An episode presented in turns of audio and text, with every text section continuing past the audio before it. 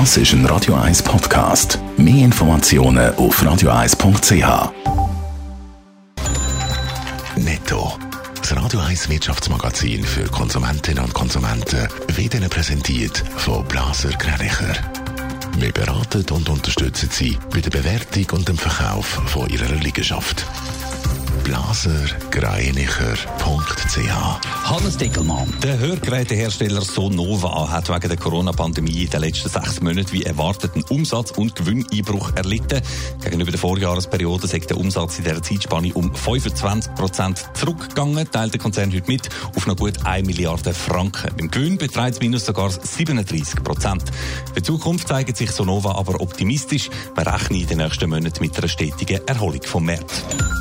Schweizer Pharmaunternehmen Roche ist zum insgesamt elften Mal als nachhaltigstes Gesundheitsunternehmen ausgezeichnet worden, und zwar im sogenannten Dow Jones Sustainability Index. Die erneute Auszeichnung sei eine grosse Bestätigung für das eigene Engagement, freut sich Roche in einer Mitteilung.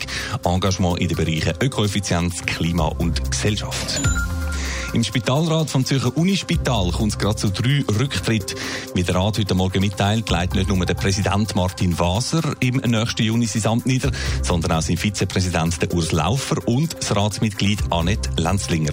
Zur Begründung lässt sich der Martin Waser mit dem Wort zitieren, man will mit der Rücktritt Voraussetzungen dafür schaffen, dass sich das Unispital auf die grossen Herausforderungen der Gegenwart und Zukunft konzentrieren Letzte Woche ist die Meldung gekommen, der erste Corona-Impfstoff sei erfolgreich getestet und mit über 90 Prozent auch sehr wirksam.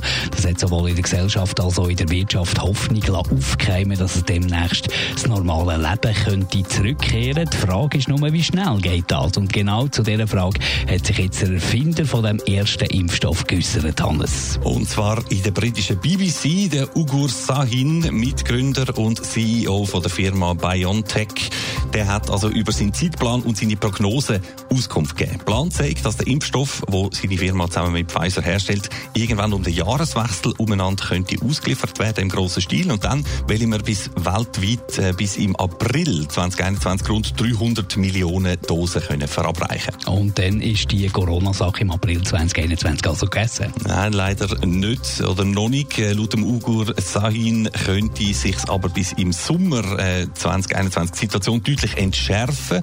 Vorausgesetzt natürlich, es werde eine hohe Impfquote erreicht. Und dann, so der BioNTech-Chef, rechnet er damit, dass sich das Leben bis Ende 2021 wieder weitgehend normalisiere. Das würde also heißen, es braucht noch etwa so ein Jahr Geduld. Voraussetzung wäre allerdings, du hast es gesagt, eine hohe Impfquote und das ist noch alles andere als sicher. Ja, genau, da gibt es zum Teil ja jetzt schon Widerstand in der Bevölkerung. Allerdings muss man auch beachten, dass da noch sehr viele Unklarheiten herum sind äh, und dass sich viele Fragen sicher erst dann klären, wenn die Impfungen auch tatsächlich verfügbar und da sind. So oder so dürfte die Diskussion über Impfen oder nicht Impfen in den kommenden Wochen und Monaten noch tüchtig Fahrt aufnehmen. Netto, das Radio 1 Wirtschaftsmagazin für Konsumentinnen und Konsumenten.